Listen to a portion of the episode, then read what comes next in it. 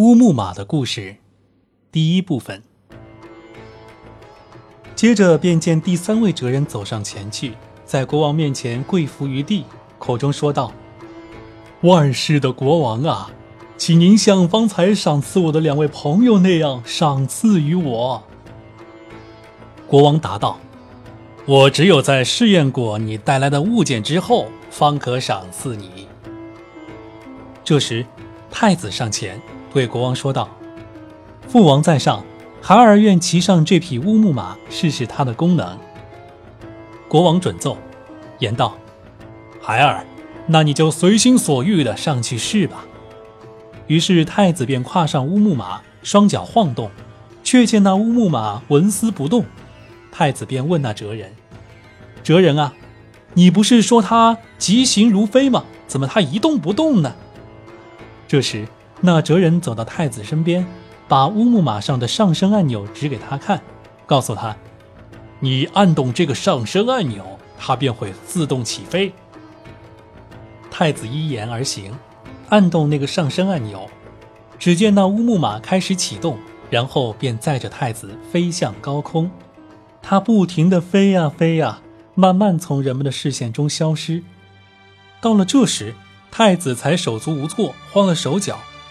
悔不该冒冒失失地试骑这匹乌木马，继而他心想：看来那位哲人是想谋害于我，别无他法，唯有仰仗至尊的主了。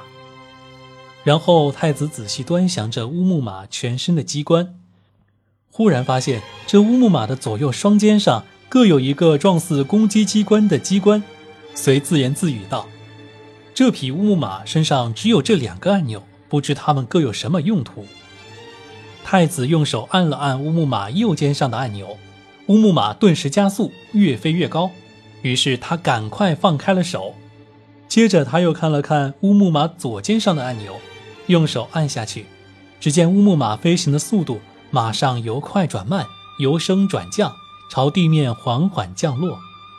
太子发现了乌木马的机关奥秘，喜不自胜。他感谢至高无上的主赐予他这一切。将他从死亡面前拯救出来。整整一个白天，他操纵着机器不停地朝地面降落，但因为他已经上升得很高，所以一时半时也难以降落到地面。于是他索性随意转动乌木马的方向。如果他想降落，便按动降落按钮，那乌木马随之载着他朝下降落；如果他想升高，便按动上升按钮，那乌木马随之载着他升高。当他骑着乌木马随意升降玩够了之后，便驾驶着乌木马朝地面降落。他边降落边欣赏着地面上他所不熟悉的城邦，因为他长这么大还从未见过这些国家和城市。在他所见到的都市中，有一座建筑极其精美的城市。它建筑在一片绿草如茵的地区，大地之上树木茂密，河川纵横，生机盎然。太子看到这座美丽无比的城市，心想：若是我知道这座城市的名字，知道这是什么地方，那该多好啊！于是他便驾驶着乌木马在那座城市上空盘旋，将那座城市的前后左右仔仔细细地观赏了一遍。眼看日头西坠，白天即将过去，他心想：我还没见过比这座城市更美的住宿之地呢。索性今夜就住在这座城市，明天早晨再返回故乡去见父王母后，将我的亲身经历和亲眼目睹的一切告诉他们。于是他便开始为自己和乌木马寻找一个栖身之地。就在这般光景，他看到城中有一座直入云霄的巍峨宫殿，宫殿四周环绕着宽阔的城墙，城墙上建有高高的遮墙。太子见状。不由得赞叹道：“这真是一个美妙无比的地方。”他按动乌木马身上的下降按钮，驾驶着乌木马徐徐降落，最后稳稳地降落在宫殿屋顶上。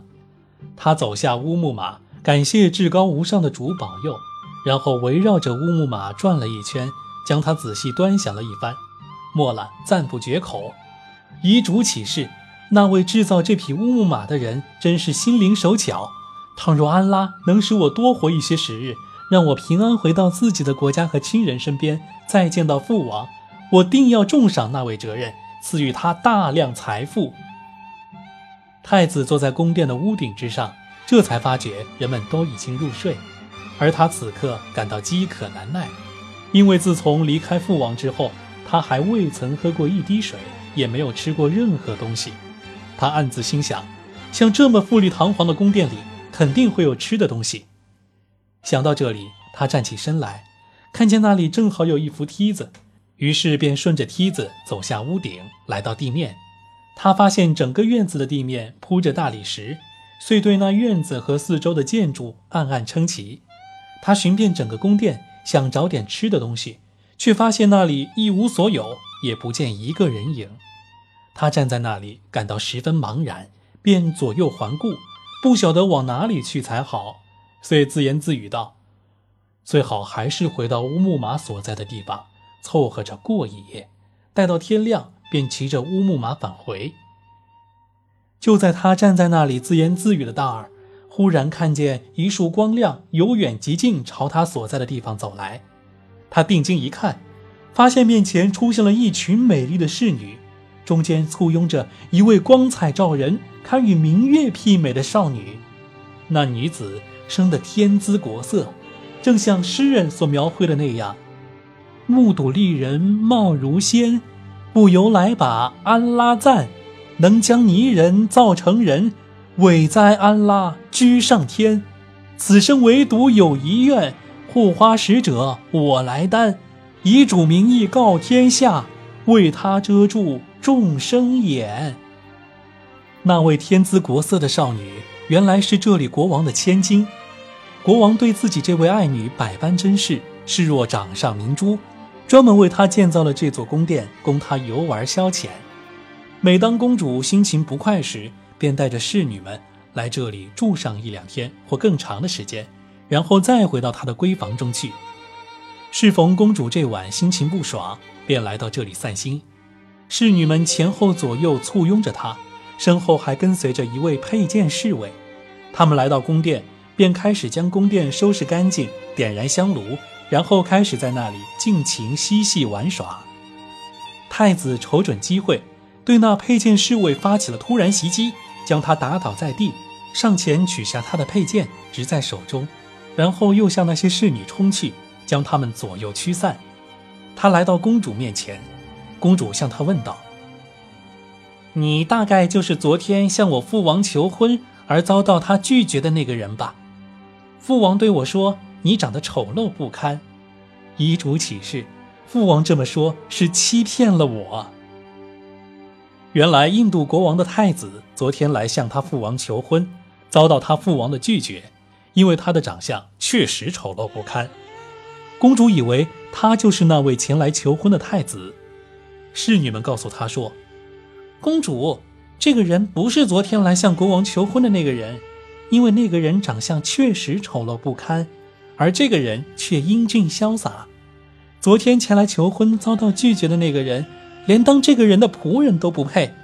公主，您看这个人可大有来头。”而后，侍女们走到那个被打倒在地的侍卫跟前，将他唤醒。那侍卫惊恐地跳起来。急忙寻找自己的佩剑，发现那把剑已经不在自己手中。侍女们告诉他，将你佩剑夺走并将你打翻在地的那个人，正同公主坐在一起。国王交给那个侍卫的任务便是保护公主，以免她遭遇什么伤害和不测。那侍卫于是马上站起来朝大厅走去，见公主同那位太子正坐在一起交谈，便走过去向太子问道。先生，您是人类还是精灵？太子怒声斥责道：“你这晦气的奴才，真该死！你怎么会将伟大的波斯帝国的王孙当成叛教不尊的魔鬼呢？”而后他执剑在手，对他说道：“我是国王的驸马，他已经将公主许配于我。”侍卫听他如此说，遂问道：“先生。”假如您果真像自己所说的那样属于人类，是帝王华胄，我家公主也只有帝王才配得上。您比任何人都应该得到公主。说罢，侍卫便一路跑着，边跑边撕扯自己的衣服，往自己头上撒尘扬土，连喊带叫的向国王报信。国王听到他的喊叫，喝住他，问道：“你遇到什么事儿？快告诉我，越简便越好。”陛下，你快去看看公主吧，因为她被一个身穿人类服装的魔怪迷住了。那魔怪冒充帝王之后，只有您去才可能制住他。国王听了他这番话，真想当场将他处死，强压着怒火问道：“你是怎么保护公主的？如此疏忽，以至于让她处于如此险境。”说罢，国王马上前往公主所在的那座宫殿。来到之后，发现侍女们正站在那里，便向他们问道。公主遇到了什么事情？侍女们答道：“陛下，当时我们正同公主坐在一起，毫无察觉。那个美如圆月的年轻人便手持宝剑，突然向我们发出袭击。我们从没有见过比他还要漂亮的小伙子。我们问他是怎么回事儿，他告诉我们说：‘陛下，您已将公主许配给他。’我们只晓得这些，不知道他是人类还是魔怪。”但是他看上去为人正派、彬彬有礼，不会做出坏事。国王听罢侍女们这番话，心里这才稍稍安定。而后他见太子面如明月，一表人才，正坐在那里同公主交谈，两个人坐在一起，正相般配，顿时按捺不住心头的妒意，于是手持宝剑闯了进去，像一只大猩猩一般，突然冲到他们二人面前。太子见他出现，便问公主：“他可是你父亲？”“正是。”公主答道。这时节，太子一跃而起，顺手抄起宝剑。国王对着他大喝一声，把他吓了一跳。一怒之下，他想用剑向国王进攻。国王一看他那身手要比自己快捷许多，料定自己断然不是他的对手，便将宝剑插回剑鞘，静静地站在那里。太子见状，便也收起宝剑，彬彬有礼地上前与他相见。国王问道：“小伙子，你是人类还是精灵？”太子答道：“若不是看你执掌一国之政，看你女儿之面，我定会将你杀死。我是伟大的波斯帝王们的子孙，须知他们若想夺你江山，便会轻而易举地动摇你的尊贵和王位。”将你王国中的一切悉数掠走，你怎么能把我归于魔怪之类呢？国王听罢太子这番话，心里十分惊慌，甚为自己的命运担忧。他对太子说道：“如果你真像自己所说的那样是帝王华胄，怎么会未经我允许便闯进了我的宫殿呢？你声称我已将公主许配于你，可知？”我曾经杀死了多少前来向我女儿求婚的帝王和帝王子弟？假如我召唤我的侍从和佣人们前来，命令他们将你杀死，他们顷刻便会让你死于非命。如果是那样，有谁能够救你？太子听罢他这一番话，说道：“我对你感到十分惊讶。难道你还想为公主找一位比我更好的女婿吗？难道你曾见过？”有谁意志比我更加坚强？有谁文才武略比我更胜一筹？有谁权力地位比我更加尊贵？有谁手下将士比我更加众多吗？国王答道：“不曾见过。但是，小伙子，我希望你能光明正大的前来求婚，然后我将女儿许配给你。倘若你悄悄的娶了她，那你可就让我丢人现眼。”颜面无存了。太子说道：“你说的很对，但是陛下，假如你的侍卫和手下人聚集到这里将我杀掉，那么你就等于将你自己颜面丢尽了。人们会对你的所作所为将信将疑，说三道四。依我之见，陛下，你还是照我所说的那样回去。你说说看，我要对你说的是：要么你我单独决斗，谁将对手杀死？”便留下来做国王，要么今晚你就暂且放了我，待到天亮，你可将你手下将士悉数调来，与我比个高低，决一雌雄。请告诉我，他们共有多少人？他们总数为四万骑士，另外还有数目相同的四万家丁。”国王答道：“明天天亮之后，你将他们统统调来，告诉他们说，这个年轻人前来向我女儿求婚，条件是他将同你们决斗。他声称自己能够战胜你们所有的人，你们大家一起上也不是他的对手。然后你就让我同他们交手决斗。假如他们将我杀死，那么你的秘密也就掩盖住了，你的脸面也就保存住了。”倘若我战胜了他们，那么像我这样的人，世上任何国王都会梦寐以求的想让我做他们的驸马。国王听罢他这番话，点头称善。尽管他觉得这年轻人言过其实，说话连唬带诈，水分太多，竟然大言不惭的要同他的八万将士交手，可还是接受了他的建议。然后他们二人一起坐下说话。过了一个时辰。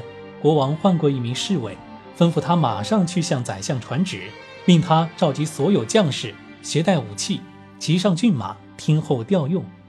侍卫来见宰相，向他传达了国王的旨意。宰相马上召集军中将领和王国重臣，命令他们身穿铠甲，骑上骏马，听候调用。此事暂且不表。再说，国王同那年轻人坐在一起继续聊天那年轻人谈吐文雅，富有智慧。显见才华不凡，更兼彬彬有礼，因此颇得国王赏识。两人谈着谈着，不知不觉天色已大亮。于是国王起身前往王宫，坐在御座之上，下令将士们骑上骏马，然后又从御马寺中挑选了一匹上乘良马，送与太子乘骑，吩咐为那匹御马挂上一副上等马鞍。太子言道：“陛下，先让我看看你的将士们。”然后我再骑马，就依你所言。”国王答道。然后国王便同年轻人一起前往演武场。来到演武场，年轻人见国王手下果然兵多将广，只听国王对将士们说道：“诸位将士，有一位年轻人来我这里，欲向公主求婚。我从未见过相貌如此英俊、意志如此坚强、胆量如此超重的年轻人。”他声称自己有万夫不挡之勇，独自一人便可战胜你们千军万马。他甚至宣称，即使你们有十万之众，也不是他的对手。如果他与你们交手，你们尽可以用你们的矛尖和刀刃去同他厮杀，因为他并非等闲之辈。而后，国王又对他说道：“我的孩子，你对他们有什么要求？”陛下。您这样待我不公，他们人人都骑在马上，而我则是步行，那我怎么同他们决战？我方才让你也骑上马，可是你却拒绝了。前面有许多马，你就随意挑选一匹吧。您的这些马没有一匹能使我中意，我只骑我来时乘坐的那匹马。你的马现在哪里？国王问道。在宫殿屋顶上。太子答道：“国王闻听，说道：‘你这该死的年轻人，这便是你神志不清的最好表现。那马怎么能跑到屋顶上去呢？’也好，此刻正是证明你是诚实还是撒谎。”说到这里，他对一位贴身护卫说道：“你现在就去我的宫殿，将屋殿上所见到的东西给我弄来。”人们对那年轻人说的话都感到十分诧异，议论纷纷。那匹马怎么能从屋顶上下来呢？这种事儿啊，真是一辈子也没听说过。国王派往宫殿的侍卫登上屋顶，看到那里果然有一匹罕见的骏马，便走到跟前，仔细端详了半天，才发现它是用乌木和象牙制造而成。同他一起前去的还有其他侍卫，他们看了乌木马，全都哈哈大笑，七嘴八舌地议论说：“这奇形怪状的东西。”便是那年轻人所说的马呀，看来他肯定是一个疯子，用不了多久就会真相大白。可也说不定他大有来头。而后，他们用手抬着乌木马，将他一路抬到国王那里，摆放在国王面前。众人都围着观看，对他那奇巧的形状、漂亮的马鞍和缰绳交口称誉。国王也是赞不绝口，惊讶不已。少卿，他问太子。年轻人，这就是你的马吗？正是。你将见到令你大吃一惊的情景。你牵着你的马骑上去吧。只有在将士们远离他之后，我才能骑上它。于是国王便命令在乌木马周围观看的将士们离开那乌木马一箭之远的距离。年轻人大叫道：“陛下，我现在就去骑上我的马，向你的大军发动进攻，将他们打得四处逃窜，吓得心惊胆战。”国王答道。你就尽你所能的干吧，你不要对他们留情，他们也不会对你留情。太子走到乌木马跟前，跨上马背，众将士列队以待，议论纷纷。假如这个年轻人胆敢闯阵，我们就用矛尖刀刃对付他。其中一个士兵说道：“遗嘱启示，今日这是一场劫难，我们怎么能将这样一位帅气的小伙子杀死呢？”另一个士兵接着话茬说道。遗嘱启示：只有竭尽全力，我们这些人才有可能靠近他。这个小伙子之所以敢夸海口，自然有其勇武过人之处。太子在乌木马上稳稳坐定，便按动起飞按钮。众人全都伸长脖子，睁大眼睛，目不转睛地盯着他的一举一动，想看看他究竟想要搞什么名堂。少卿。乌木马便开始一起一伏，颤动不止。